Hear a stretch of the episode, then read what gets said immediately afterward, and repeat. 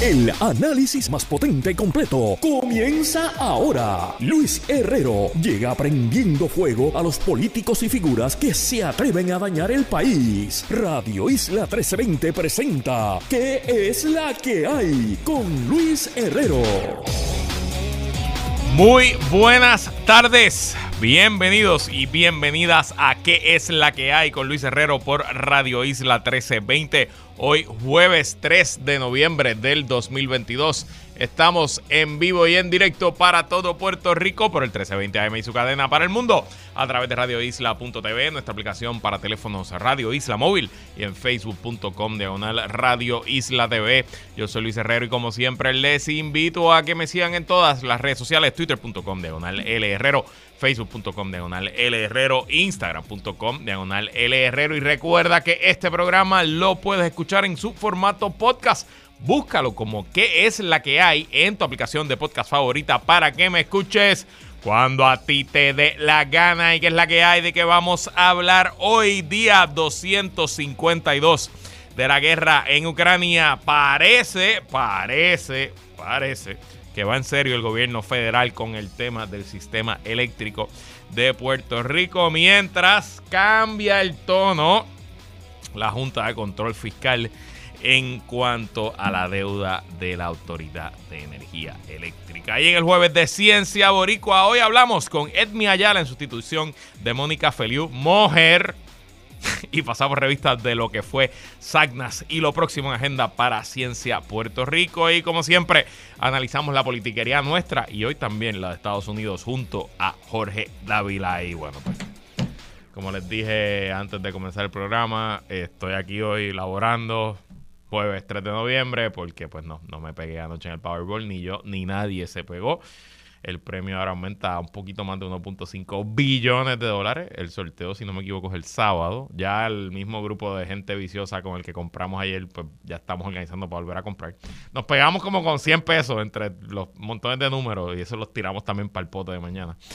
Em, pero, para que usted sepa, a alguien sí le tocó la suerte. Bueno, una persona ganó el premio secundario de 100 mil dólares de la Lotería Powerball de adquirir un boleto en una gasolinera de Bayamón.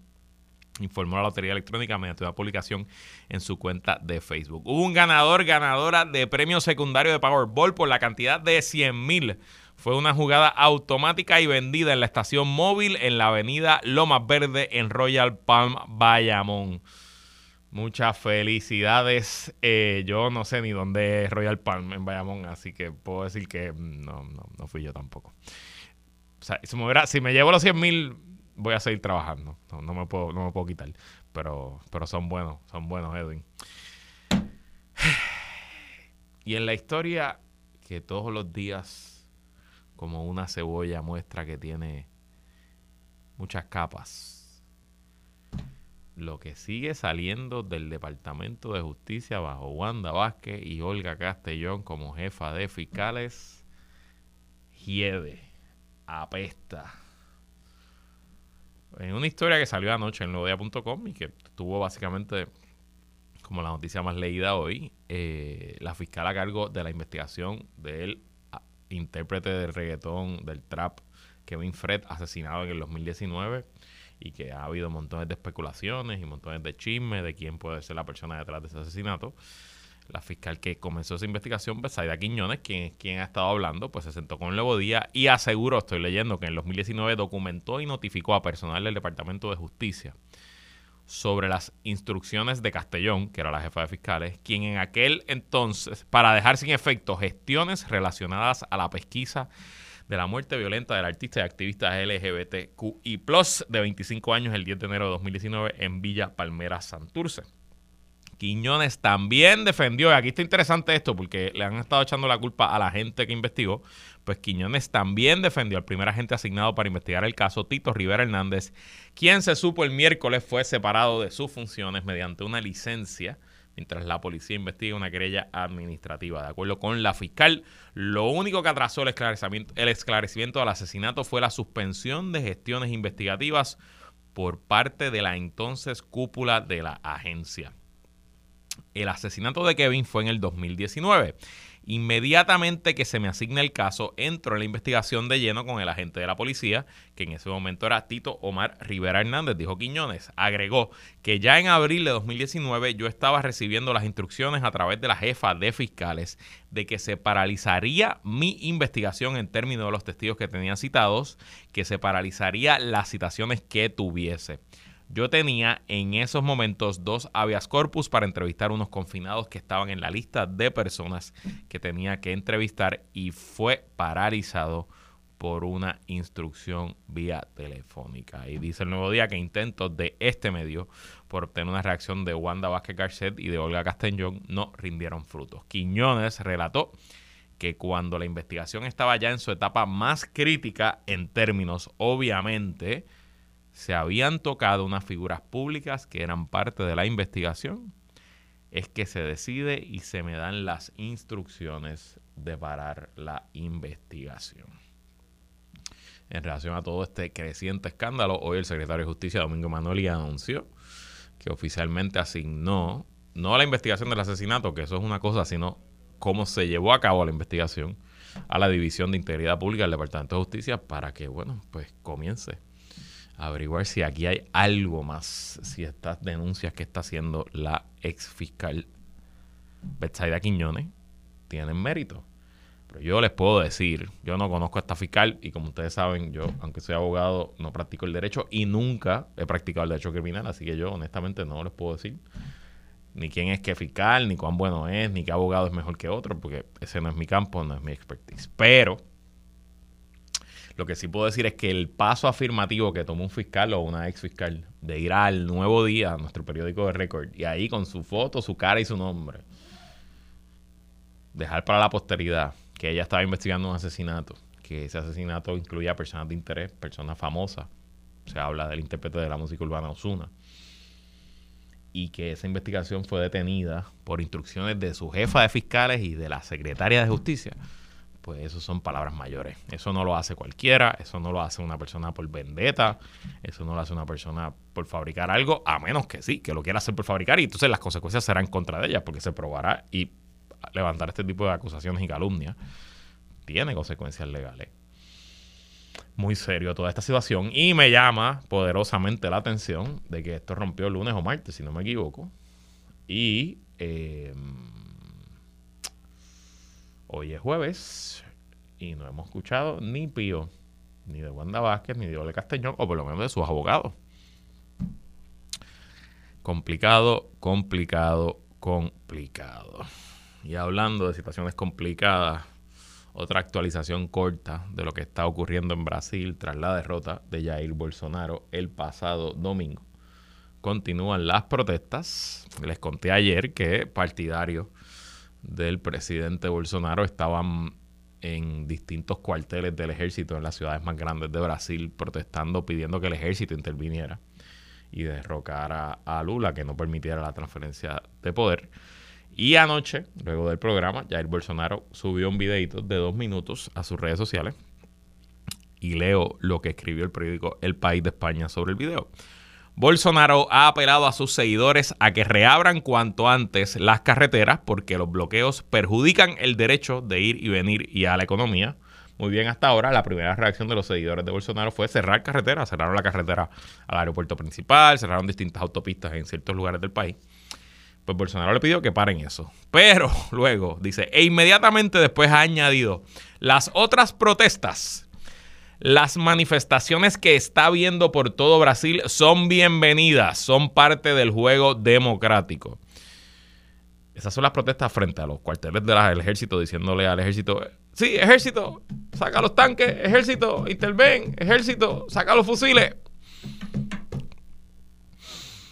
Pues esas son buenas para el juego democrático, según Jair Bolsonaro complicada la situación. Hasta ahora son protestas y nada más. No ha habido escalamiento en violencia ni ha habido movimiento del ejército. Pero van a ser varias largas semanas de aquí al primero de enero cuando juramente Luis Ignacio Lula da Silva. Y pasemos rapidito a las últimas 24 horas en la guerra en Ucrania. Hoy toda la atención está sobre la ciudad de Gerson Gerson, capital regional del estado de Gerson, en el sur de Ucrania, la única capital regional que Rusia pudo ocupar, la ocupó temprano en las primeras semanas de la guerra.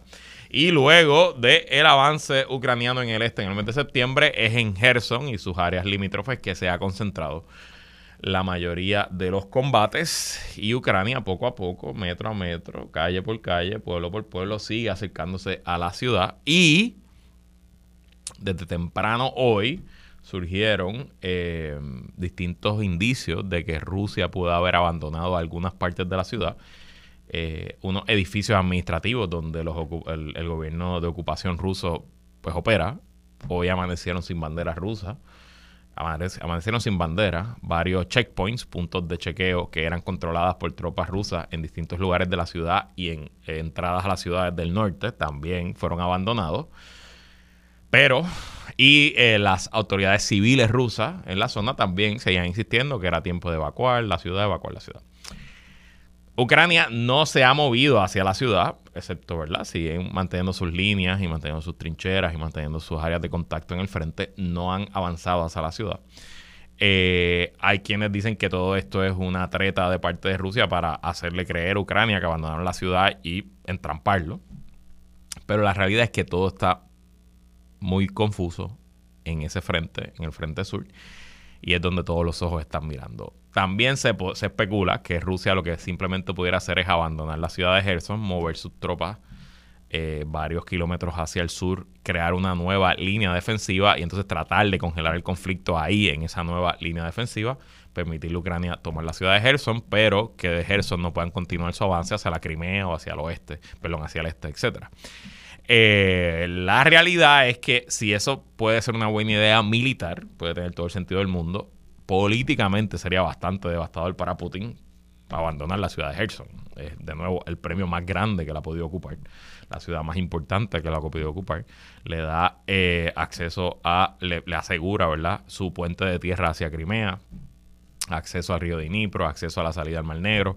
Eh, así que habrá que ver. Pero ese ha sido esencialmente la atención de las últimas 24 horas. También, no es la primera vez que ocurre, pero volvió a ocurrir la planta nuclear de Zaporizhzhia en la ciudad de ese mismo nombre, la más grande de Europa. Oficialmente lleva varias horas en el día de hoy desconectada del sistema eléctrico. Las plantas nucleares, esto yo lo aprendí en la guerra, yo no sabía esto. Eh, obviamente generan electricidad, pero necesitan siempre estar conectadas a una fuente de energía aparte a la planta porque con esa fuente de energía aparte es que se corren todos los mecanismos de protección, de evitar un accidente nuclear, etcétera, etcétera. Y ahora mismo la planta está corriendo con generadores de diésel y la planta tiene abastos para 15 días. Si en 15 días esos generadores de diésel paran de operar, pues la posibilidad de un accidente nuclear aumenta dramáticamente. Así que hay que estar muy pendiente a todos esos asuntos. Y quería hablar de eh, las últimas noticias en cuanto al Departamento de Energía, pero quiero ir al jueves de Ciencia Boricua solamente antes de ir al segmento de ciencia. Aquí llevamos mucho tiempo, mucho tiempo preguntándonos por qué rayos la Junta de Control Fiscal había sido tan leniente y tan condescendiente con los bonistas de la Autoridad de Energía Eléctrica, sobre todo con los bonistas que compraron las emisiones de bonos de Luis Fortuño y de Alejandro García Padilla, emisiones de bonos que se emitieron evidentemente bajo una Autoridad de Energía Eléctrica quebrada, que eh, no cumplía con eh, los parámetros básicos de lo que debe ser una transacción económica eh, seria de fondos municipales, de bonos municipales, y que me parecía, de haber escuchado y leído a otros expertos, que había un buen caso para que la Junta dijera, no, esa deuda es ilegítima, esa parte de la deuda nosotros no la vamos a pagar. Y la Junta nunca tomó esa posición y seguía negociando y buscando la manera de que nosotros los abonados de la Autoridad Energía Eléctrica le pagáramos la deuda a esas emisiones de bonos. Y ayer, según leí de Johnny Isabel González en el nuevo día de hoy, eh, esencialmente la Junta le pidió a la juez Tillerson y le dijo, ah, juez, llevamos cinco años aquí con ustedes, ¿verdad? Ya vamos por el documento, llevamos como 35 mil documentos en el expediente del caso de promesa. Nunca le habíamos traído este tema, pero fíjese que ahora nosotros creemos que la deuda emitida por Luis Fortuño y Alejandro García Padilla es impagable, así que no, no la queremos pagar. Ese es el nuevo argumento Qué bueno, Junta de Control Fiscal, eso es bueno para todos nosotros, si en efecto ese es el argumento y si la juez Tillerson le da la razón. Así que nunca es tarde si la dicha es buena, pero contra, mano. Tantos millones en abogados, consultores, soplapotes, expertos, burócratas aquí, trabajando aquí cerquita, que la Junta está aquí en Atorrey. Y ahora es 2022, cuando vienen a traer ese argumento. Recorcholis. ¿Para qué rayos tenemos la Junta si un abogado aquí que hace un programa de radio y que no practica pudo haber tenido ese mismo argumento? ¿Para qué rayos tienen a todos esos expertos y expertas trabajando y facturando a cientos y a veces a miles por hora? Vamos al jueves de Ciencia Boricua. Ciencia Boricua con Mónica Feliu en ¿Qué es la que hay? Bueno, como les dije en la introducción, hoy Mónica Feliu Mojer no está, pero eso no quiere decir que no haya ciencia boricua. Ahí tenemos en sustitución nuevamente a la periodista e integrante de Ciencia Puerto Rico, Edmi Ayala, que es la que hay, Edmi. Hola Luis, todo súper bien, bien contenta de estar nuevamente aquí contigo. ¿Cómo se llama el perrito? No lo tenemos de invitado y no lo tengo en rundown. Mira, no me sé el nombre porque es del vecino. me acompaña, pero me, me, hace muy fiel compañía a esta hora todos los días. bueno, ok, vamos a... Para los y las que no tuvieron la oportunidad de escuchar el programa el pasado jueves, primero, muy mal. Segundo, busquen el podcast porque en verdad que el programa estuvo espectacular. He recibido un montón de comentarios del programa. Eh, Estuvimos en vivo y en directo desde la conferencia anual de una organización que se llama SACNAS. Es una organización que eh, reúne a las distintas minorías en el ámbito de la ciencia en todos los Estados Unidos y que una vez al año pues se encuentran a discutir sus últimas investigaciones, a hacer un poquito de networking, a reclutar universidades, etcétera. Y el año el jueves se llevó a cabo por primera vez en Puerto Rico, fue la convención más exitosa, la conferencia más exitosa en 50 años de la organización, más de 6.000 personas y estuvimos allí en primera fila en un evento extremadamente inspirador eh, un evento donde lo mejor de lo mejor de la ciencia boricua y la ciencia de otros grupos se reunieron y un evento que me dejó energizado y feliz. Y quiero, Edmi, que ahora tú un poco nos hables de tu perspectiva. Esta es la primera vez, entiendo, que tú participas en SAGNAS. Tú, eh, aunque trabajas periodismo de ciencia, entiendo que tu, tu perfil es más de periodismo, no necesariamente de, de ciencias. Así que háblame un poco ¿Qué te pareció? ¿Cuál fue tu primera impresión de este, tu primer SAGNAS? Pues sí, fue, fue mi primera convención de SAGNAS. Debo confesarle y les comparto con mucha alegría eh, y humildad que gracias a, pues, esta posición que tengo en Ciencia Puerto Rico como gerente de proyectos comunitarios y coordinadora de, nuestros proyectos comunitarios, he tenido la oportunidad específicamente en este año de, participar de diferentes conferencias, incluso viajar fuera de, Puerto Rico y he podido yo creo que apreciar desde otra perspectiva espacios como este.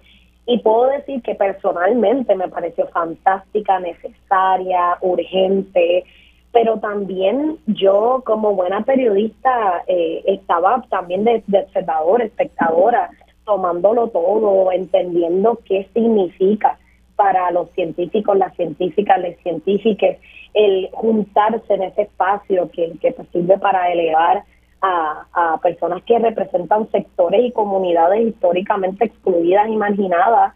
Entonces, pues eh, fue contagiosa la energía, la alegría, la entrega, eh, los abrazos de personas que no se veían hace años, las historias de, de, científicos y científicas eh, boricuas incluso que, que se conocieron por primera vez en un SACNAS y el ver la importancia de hacer comunidad. Entonces, pues a nivel personal fue sumamente hermoso poder apreciar el, el hecho de que el equipo de Sagnas se ocupó de hacerlo lo más culturalmente relevante, como, como dicen que hacen en cada uno de los espacios y comunidades que elevan en cada uno de, de, las conferencias al año con, con las guayaberas que se hicieron para los miembros del equipo. E incluso yo grabé los anuncios que alertaban que el programa comenzaría porque querían una voz que, que fuese de aquí. Ok, qué eh, cool. Sí, no, súper cool. Ellos pidieron una sugerencia y tú sabes, Mónica ahí como que no, tiene que ser Edmi. Y allá me tuvieron en un cuarto encerrada grabando eh, los anuncios del programa comienza en cinco minutos y esto y lo otro, y presentando a Mónica, así que respeté muchísimo y aprecié que también dieron cátedra de lo que significa cuando tú traes un evento así de afuera y que no solamente le debes el enaltecer esa cultura local, sino respetar el contexto actual. Y el contexto actual en Puerto Rico es que San Juan puede estar relativamente bien y normalizado, pero tenemos otros sectores en Puerto Rico que todavía eh, están sufriendo por, por, por María, por Fiona eh, y las realidades. Entonces, pues fue bonito también ver el, el, el inside de cómo el equipo pues se dio contextualización y se hablaban de lo que estaba pasando en Puerto Rico y entonces se elevó la, la ciencia boricua. Y también me encantó la, la afrorepresentación comenzando con quien bendijo la convención, la conferencia, fue la grandísima diosa Mayra Santos Febres, eh, quien dio una, una bendición al evento y dijo algo que, que se quedó conmigo, que fue, estos son los rostros del mundo donde yo quiero vivir y de eso yo creo que eso resume Sagnas, eso eran los rostros del, del mundo donde uno quiere vivir que representa la diversidad, donde te ves reflejado, pero también te ves eh, presentado, presentada en una realidad de unos grupos que viven cosas parecidas o lejanas a las tuyas, pero que nos une la misma intención de que sabemos que la ciencia es liberación. Y entonces eso fue también lo que pudimos hablar Danilo Trinidad Pérez Rivera, otro eh, científico joven negro, eh, en el panel moderado por la doctora Fife, que estuvo con ustedes en el programa pasado y, que presentamos la ciencia boricua como lo que es, eh, herramienta de liberación y, y SACNA, pues puso en medio de la idea de las ciencias, el STEM, a favor de las comunidades históricamente excluidas, la ciencia boricua. Y fue un reconocimiento a lo que bien hemos visto eh, que ha funcionado a favor del pueblo desde específicamente el comienzo de la, de la pandemia. La ciencia es liberación, me gusta esa frase. Por eso es que a veces hay que traer poetas a estas cosas científicas. sí, yo creo que definitivamente yo me siento que he encontrado, he identificado un poco mi rol en la ciencia boricua y a veces en, a veces es narradora, a veces es conectora, me han llamado tejedora de colaboraciones, eh, pero de cierta manera yo, yo lo puedo describir como yo a palabras lo que veo y quizás a palabra el camino comunitario que estamos que estamos trazando que puedo decirte y yo sé que tú lo vives todas las semanas con el segmento de ciencia que ves da esperanza y tú lo mencionaste en el, en el programa pasado es como un respiro de las crisis continuas y así se sintió Sagna fue este espacio donde el tiempo no no para pero sí se enfoca en cuestionarnos hacia dónde te puedes mover en tu carrera científica desde el espacio en el que estás en bachillerato, estoy graduado, quiere ya moverse al área profesional eh, y, expuso todas estas oportunidades de conocimiento y de desarrollo eh, y de conexión. Bueno, Edmi, ya nos hablaste de lo que fue Sagnas, pero Sagnas se acabó. ¿Qué es lo próximo que tienen en agenda Ciencia Puerto Rico? Mira, seguimos eh, trabajando con lo que significa democratizar el acceso al conocimiento científico, eh, seguimos bien entregados a la educación científica, pueden ir a YouTube, estamos haciendo todavía nuestra, nuestra colección de científicos en servicio en línea, eh, allá tienen muestra de, de, lo que es la ciencia boricua y cómo se pone al servicio de, estudiantes y de personas que quieren aprender más de la ciencia.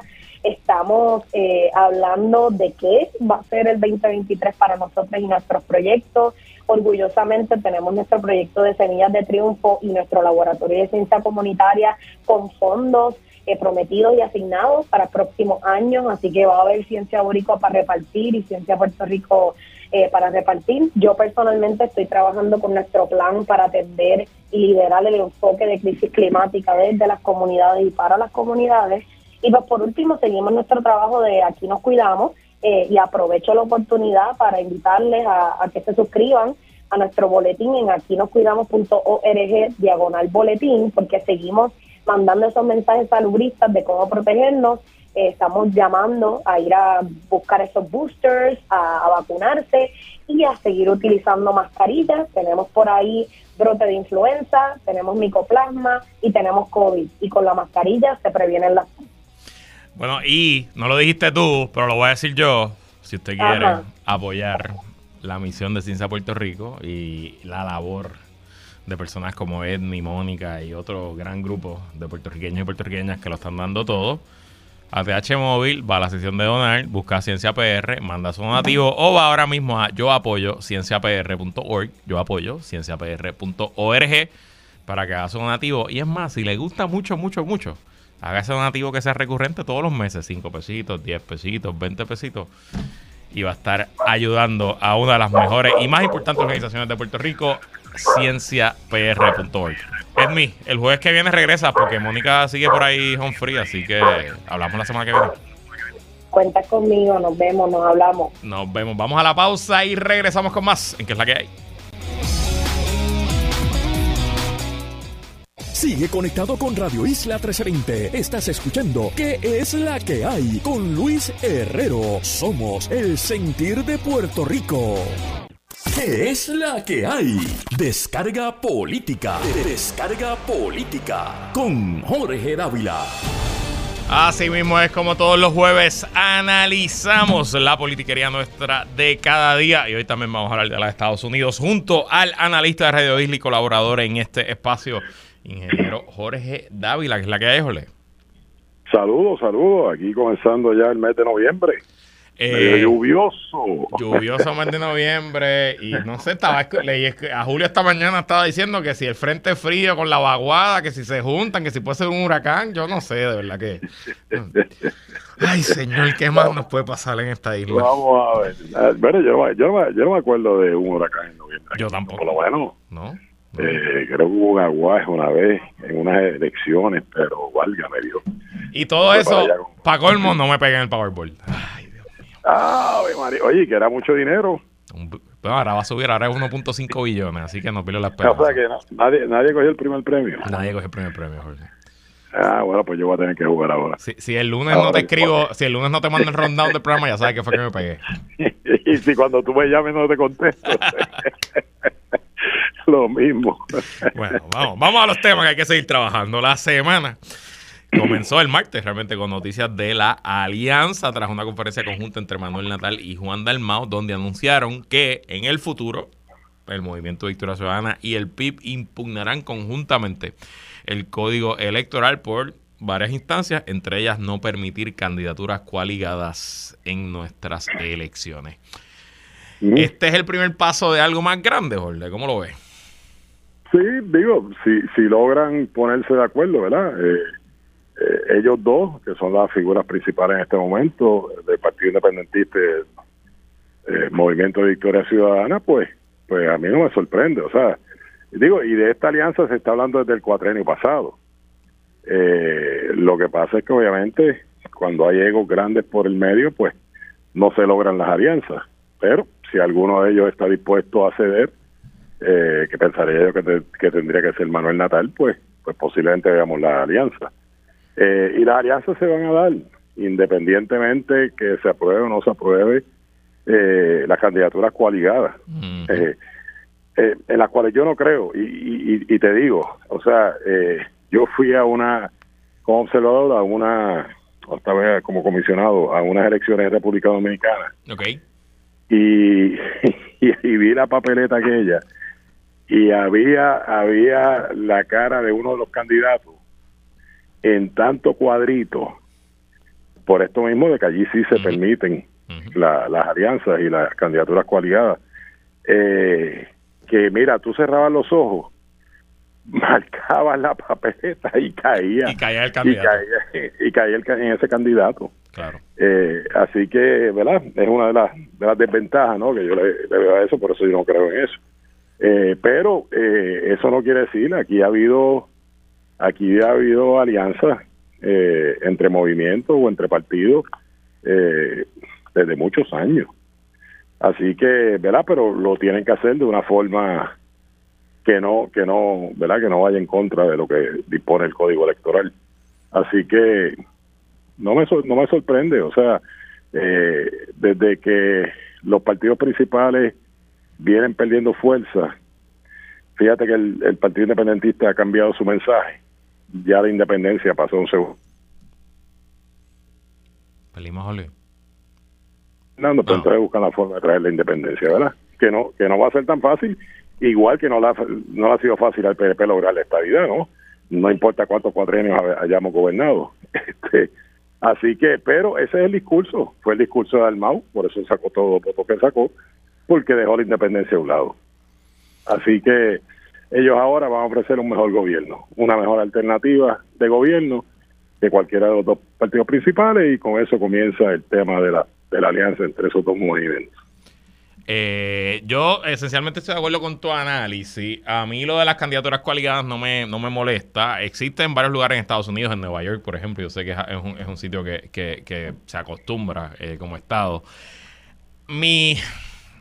No es una crítica. Mi observación o mi preocupación, si yo fuera partidario de, Natal o, del, o de Dalmau, sería que esto no es. Esto tiene que ser el comienzo de algo más porque lo que ellos hicieron el martes esencialmente fue una conferencia de prensa de pararse uno al lado de otro y tomarse para de fotos y anunciar que a lo mejor en el futuro van a llevar una demanda.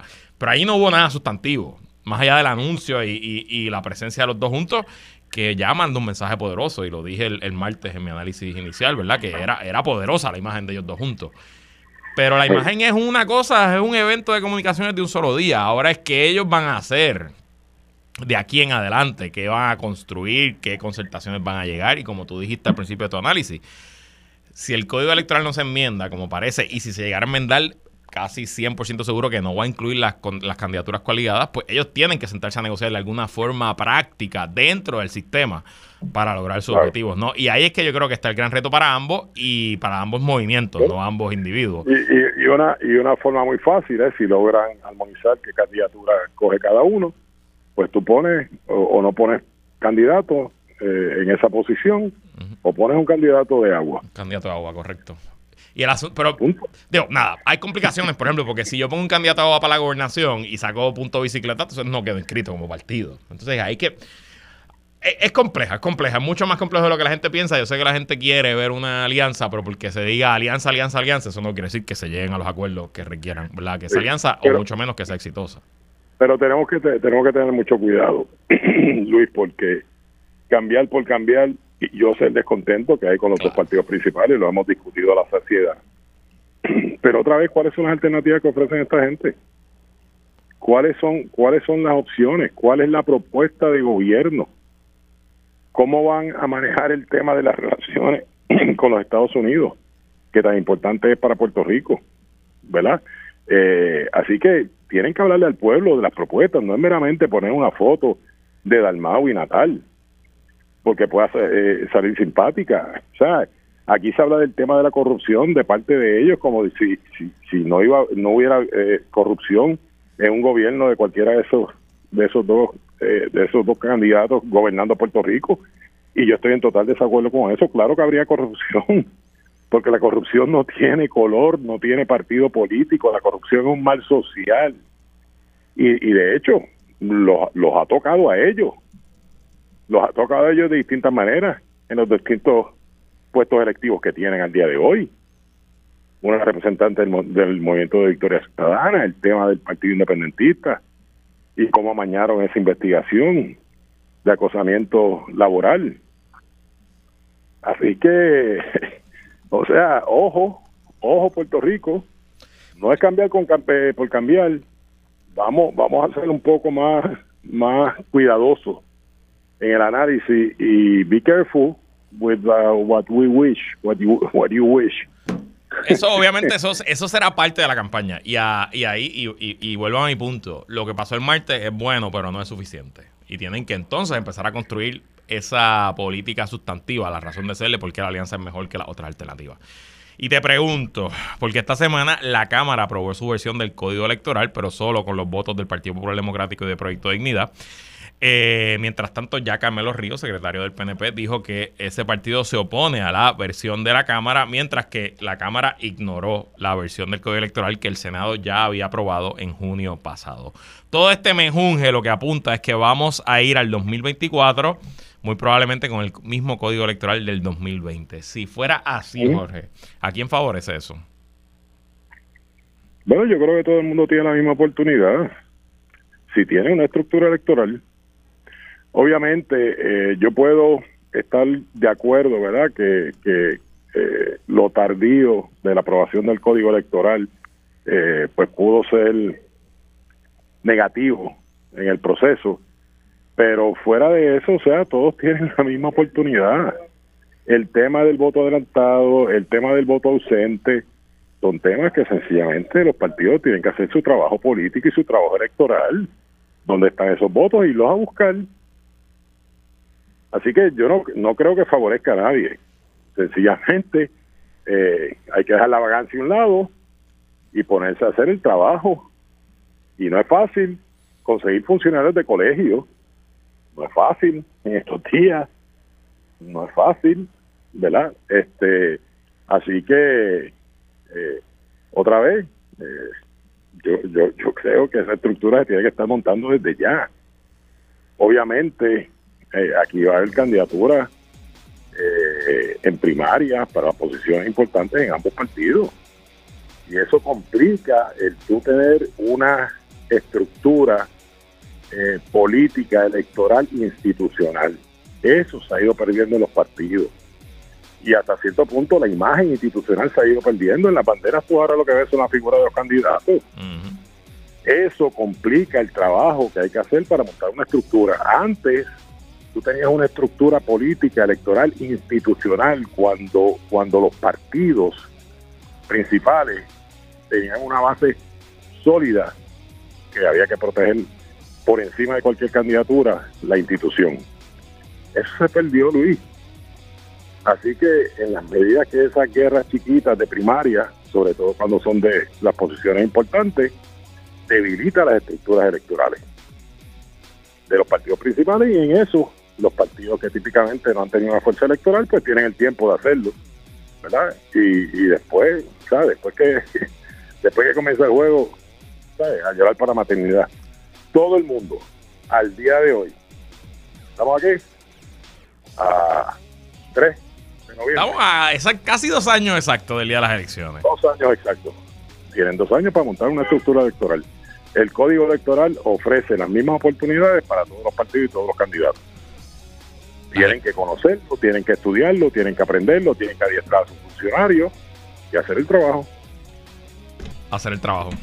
En verdad, no importa qué código electoral esté, el que hace el trabajo usualmente es el que gana. Y en esa te la doy, Jorge Dávila. Las elecciones del 2024 son el 5 de noviembre de 2024, así que está exactamente a dos años y a dos, días. Estamos a dos años exactos. Dos años y dos días para que se pongan a trabajar. Sí, oye, y, tiene, y tienen un día más. Ah, por el año bisiesto. Ahí está, pues, muy bien. Pues dos años y tres días. Vamos a la pausa, regresamos con más.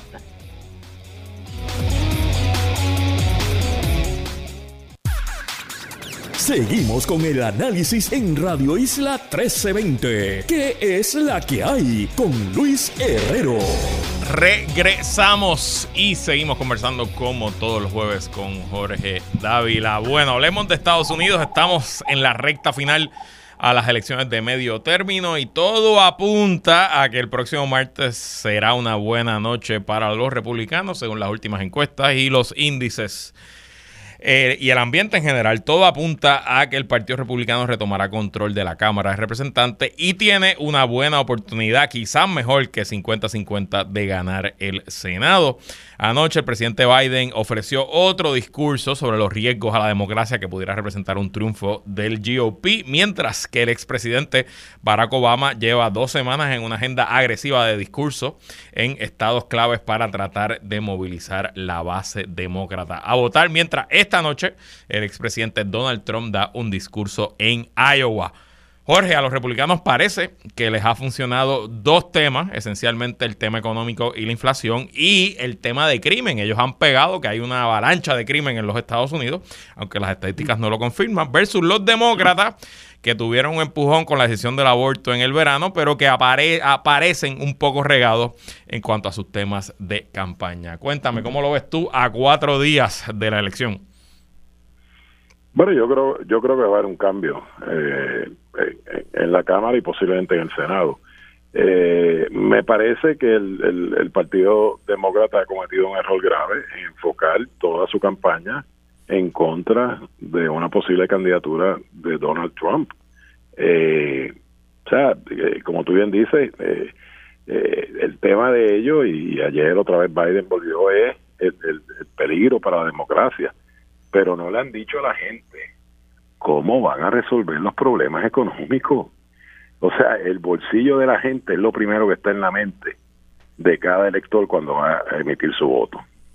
Y aquí estamos en medio de una inflación, los intereses de las tarjetas, y, aquí en Puerto Rico lo hemos visto, ¿verdad? Y sobre todo que somos un, un, país bien, bien, bien consumidor eh, y nos gusta el plástico. Eh, pues mira, tenías una deuda pagando la X por ciento, 9, 10, 12 por ciento, y ahora estás en 20 y pico por ciento. eh, las tasas de interés de las hipotecas, ni te digo, se han duplicado básicamente. Eh, así que eso le hace más difícil a la gente ahora vender su propiedad. Eh, o el que va a adquirir una o quería adquirir una, pues ahora a lo mejor tiene que tomar la alternativa de alquilar, eh, porque es que los intereses han disparado. y eso, eso es, ese es el primer tema, el bolsillo de la gente. Y la, ¿verdad? la obsesión que tiene el Partido Demócrata con la figura de Donald Trump no les ha permitido salir de ese cuadro y explicar a la gente cómo va a atender los problemas que aquejan a los americanos todos los días, que lo sufren en su bolsillo. Y nosotros lo sufrimos aquí igual, ¿no? Eh, lo que pasa es que nosotros no tenemos la oportunidad de votar. Así que me parece que ese ha sido un error grave del, del Partido Demócrata y al dejar ese flanco abierto, que es lo que ocurre en la política, cuando tú dejas un flanco abierto, pues es fácil el ataque del opositor para, para llenar ese espacio y ofrecerle opciones a la gente, ¿verdad? Que, lo que más le preocupa es el día a día eh, de, su vivir, ¿no? Así que eh, en el caso del Partido Republicano, pues mira, eh, yo creo que no se han podido despegar de la figura de Donald Trump, me parece que sigue siendo el líder indiscutible del Partido Republicano. y me parece, ¿verdad?, que con esta obsesión del Partido Demócrata en tratar de de llegar hasta inclusive meter preso al presidente de los Estados al expresidente de los Estados Unidos pues yo creo que lo ha hecho lo que ha hecho es avivar eh, esa esa ultraderecha eh, verdad que son típicamente los más fervores seguidores de, Donald Trump y están activados está activado. Eh, y los republicanos de centro verdad pues pues sencillamente ven las alternativas. Y obviamente no tengo que decir que la figura de Joe Biden pues ha sido terrible para el Partido Demócrata. O sea, esa, esa figura del presidente, eh, que al final del día es el líder indiscutible, ¿verdad?, de, del partido, eh, pues sencillamente es una figura débil, es una figura que, eh, me acuerdo que, que a George Bush, ah, hijo, lo ridiculizaban, ¿verdad?, por los lapsus lingües que tenía, pero los disparates que ha dicho Biden, este, eh, el otro día habló de 54 estados, eh, o sea, eh, o sea me, me, parece que, que ha puesto al Partido Demócrata, ¿verdad? Eh, ese líder indiscutible que supone que sea la figura del presidente de los Estados Unidos, pues me parece que va a ser en, en gran parte responsable de los resultados del próximo martes. Bueno, ya veremos qué pasa el martes, pero te quiero preguntar algo que te, incumbe como estadista y como PNP. Eh, es típico en esta época, sobre todo en lugares donde hay muchos puertorriqueños, que los políticos y las políticas locales pues endosen candidatos, ¿no? Y en Puerto Rico, pues aunque somos populares, PNP, eh, independentistas, de Victoria, pues algunos somos demócratas, otros son republicanos y... Esta semana, la senadora PNP y republicana, Keren Riquelme, endosó al retador republicano del congresista puertorriqueño de Florida Central y campeón de la estadidad, Darren Soto. ¿Qué te parece que una senadora estadista local endose al oponente del campeón principal de la estadidad? Con mucho respeto a la senadora, eh, quien quiero y respeto muchísimo, eh, me parece que es totalmente inconsecuente ese endoso. Eh, número uno. Número dos, aquí otra vez, este tema de ser republicano, ser demócrata, eh, nosotros aquí somos populares y PNP. Oye, y uno se identifica, pero en realidad hasta que nosotros no, no podamos tener una influencia política, pues esos endosos son inconsecuentes. Aquí no se vota por el presidente, ni por los senadores, ni representantes. Eh, número uno. Número dos, te tengo que decir que comete el mismo error ¿verdad? Habiendo dicho lo de, lo, de la inconsecuencia de ese endoso, eh, otra vez con mucho respeto lo digo, eh, me parece que es el mismo error que cometió Ricardo Rosselló en aquel entonces cuando el huracán María aquí vino el gobernador Scott eh, y, y no solamente vino a Puerto Rico, le abrió las puertas a, los, a los miles, a las decenas de miles de puertorriqueños que se fueron a la Florida. eh, puso personal en el aeropuerto para recibirlos, para ofrecerle opciones de trabajo, eh, orientarlos. Eh, pero, como era republicano, pues Ricardo Rosselló fue y endosó al demócrata. Eh, o sea, Darren Soto es la única figura que yo puedo decir eh, ¿verdad? Y, y, y, y, le pongo acento por el hecho de que, de que es una persona, ¿verdad?, de, origen hispano, eh, que ha endosado la estabilidad para Puerto Rico, que ha presentado un proyecto en conjunto con Jennifer González, y los estadistas en Puerto Rico tenemos que ser agradecidos. Si, si, si un demócrata, fíjate si yo me llamo, eh, yo creo en la filosofía republicana, mm, pero si mañana viene un demócrata y le ofrece la estadidad y más y más que ofrecerla con palabras pone su acción donde puso su palabra. Yo creo que una de las cosas que tenemos que aprender los puertorriqueños es ser políticamente agradecidos.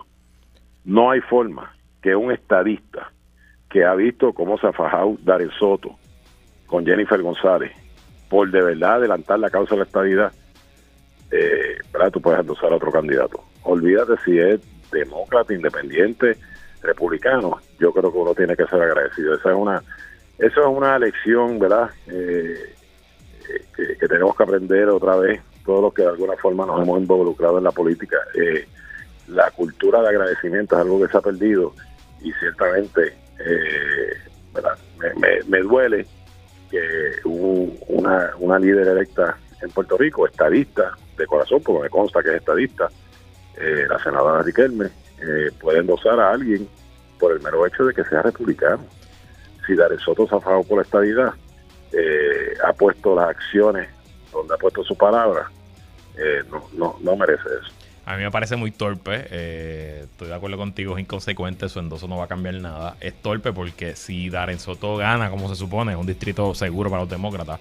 A Darren Soto nunca se le va a olvidar lo que le hizo que era Enrique Elme eh, vis a vis este candidato republicano que nadie sabe quién es y que, pues, whatever, pasará a la historia como otra, otra persona más.